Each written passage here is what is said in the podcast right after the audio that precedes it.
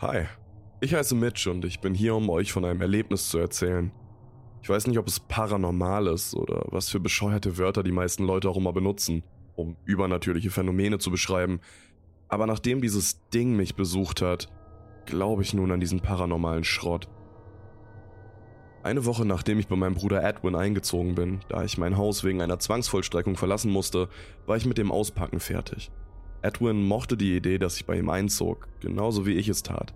Schließlich haben wir uns seit zehn Jahren nicht mehr gesehen. Schon bald nach dem Einzug schlief ich ein. Nach dieser einen Woche hörte ich gegen 1 Uhr früh ein Rascheln von draußen. Ich vermutete, dass es ein Waschbär war, also habe ich es nicht weiter betrachtet. Und schlief weiter. Am nächsten Morgen erzählte ich Edwin davon und er stimmte mir zu.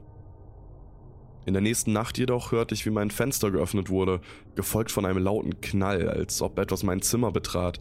Ich sprang auf und sah mich in meinem Zimmer um, aber nichts war zu sehen. Am nächsten Morgen ließ Edwin seine Kaffeetasse fallen, als er mich sah. Er hielt mir einen daliegenden Spiegel hin und ich sah mich an. Ich hatte einen großen Einschnitt in meiner linken Wange. Nachdem wir ins Krankenhaus eilten, sagte mir mein Doktor, dass ich vermutlich schlafwandeln würde, doch dann zeigte er mir etwas, das mir einen kalten Schauer über den Rücken laufen ließ. Er hob mein T-Shirt hoch, um mir einen genähten Schnitt an der Stelle, wo meine Nieren sind, zu zeigen. Ich starrte in seine Augen. Meine Augen wurden dabei immer größer. Du hast irgendwie deine linke Niere in der vergangenen Nacht verloren. Wir wissen wirklich nicht, wie das passieren konnte. Tut mir leid für dich, Mitch, sagte mein Bruder. In der nächsten Nacht passierte es. Gegen Mitternacht wachte ich auf und mir bot sich ein wirklich schrecklicher Anblick. Von Angesicht zu Angesicht starrte eine Kreatur mit schwarzen Kapuzenpullover und dunkelblauer Maske ohne Nase und Mund auf mich herab. Doch am meisten Angst jagte mir die Tatsache ein, dass es keine Augen hatte. Nur leere, schwarze Augenhöhlen. Außerdem tropfte irgendeine schwarze Substanz aus den Augenhöhlen der Kreatur. Ich schnappte mir die Kamera, die mir in der Nähe auf dem Kamin lag, und machte ein Foto. Darauf sprang mich die Kreatur an und versuchte meinen Brustkorb aufzureißen, um an meine Lungen zu gelangen. Ich hielt es davon ab, indem ich der Kreatur ins Gesicht trat. Als ich aus meinem Zimmer stürmte, schnappte ich mir meine Brieftasche. Ich würde das Geld brauchen. Ich rannte aus dem Haus meines Bruders und weiter raus in die Nacht. Schließlich landete ich in den Wäldern in der Nähe von Edwins Haus und stolperte über einen Felsen.